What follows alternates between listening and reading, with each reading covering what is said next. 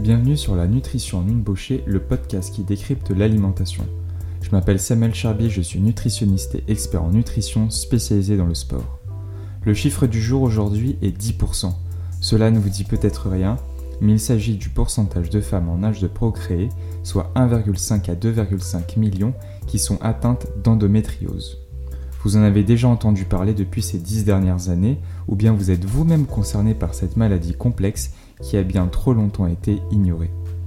Il faut savoir qu'il y a une errance médicale moyenne de 7 ans entre le premier symptôme et la prise en charge.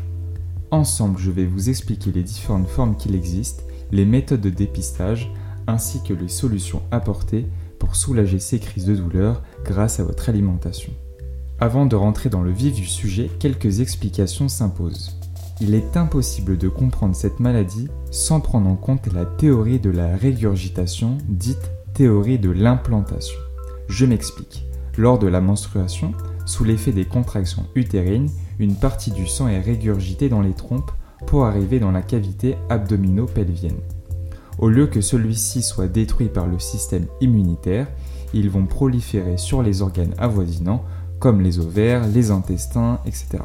Cette théorie expliquerait donc la majorité des atteintes d'endométriose, provoquant dans 70% des cas une douleur invalidante au moment des règles, c'est donc le principal symptôme. Et dans 30 à 40% des cas d'infertilité sont dus à l'endométriose. Maintenant que les bases sont posées, plongeons-nous sur les trois différentes formes référencées par la Haute Autorité de Santé et le Collège national gynécologique obstétricien de France on pourra retrouver l'endométriose superficielle. Son appellation n'est qu'illusion car rappelons qu'il n'y a pas de corrélation entre l'intensité de la douleur ou le type d'endométriose. Vous avez déjà pu entendre parler de l'endométriose ovarienne, comme le nom l'indique, elle se caractérise par des kystes ovariens. Et pour finir, la dernière forme touche dans 50% des cas les femmes. Il s'agit de l'endométriose pelvienne profonde qui provoque des lésions sous la surface du péritoine. Il n'y a pas une, mais des endométrioses. La prise en charge est donc individualisée. Pour celles qui sont malheureusement touchées par l'une de ces formes, ont conscience des symptômes que cela procure. La majorité du temps, cela s'exprime par des dysménorrhées, autrement dit des douleurs invalidantes pendant les règles, ou bien encore des dyspaneries, qui sont liées cette fois-ci à des douleurs lors des rapports sexuels. Chez certaines femmes, les douleurs peuvent être de toute autre nature et survenir au niveau digestif et urinaire. Pour mieux déceler cette maladie, un diagnostic est établi en procédant tout d'abord par un entretien avec votre gynécologue ou votre médecin généraliste. À la suite de celui-ci, on vous proposera sans doute de réaliser une échographie puis une IRM. Et dans certains cas, une célioscopie pour faire une biopsie et vérifier s'il y a des lésions utérines. Le traitement est d'abord médicamenteux, puis chirurgical, et dans certains cas des traitements.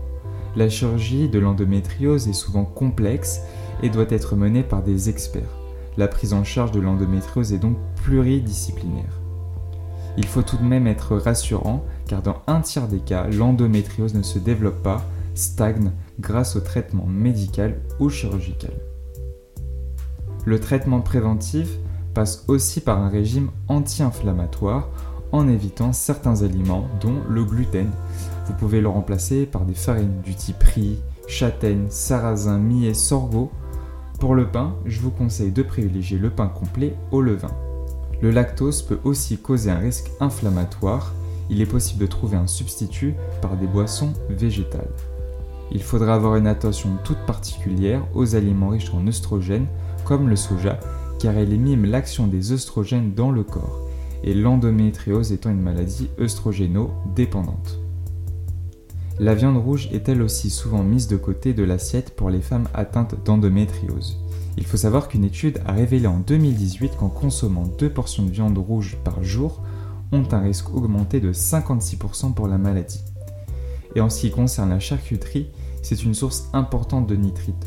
Or, on sait que l'on retrouve plus de nitrites dans le liquide péritonéal des femmes atteintes d'endométriose, donc méfiance.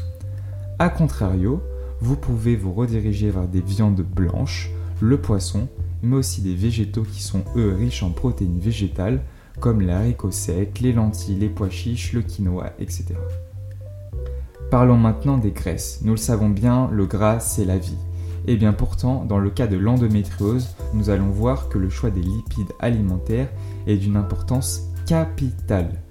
La quantité ne semble pas poser de problème, donc pas besoin de faire de restrictions sur les lipides, mais de bien les choisir. En clair, il faut réduire votre consommation de graisse animale et en particulier les acides gras dits trans. Vous en retrouverez principalement dans les huiles de palme, le sein doux, la graisse de canard, le lard et le beurre. A l'inverse, vous pouvez consommer des poissons gras tels que le saumon, le maquereau, les sardines, la truite, tout comme les œufs riches en oméga 3. Si vous êtes amateur de caféine ou d'alcool, ces boissons seront à limiter autant que possible. À la place, vous avez la possibilité de remplacer le café par de la chicorée, du café d'orge ou d'épeautre, du mat et des infusions ou bien encore du thé.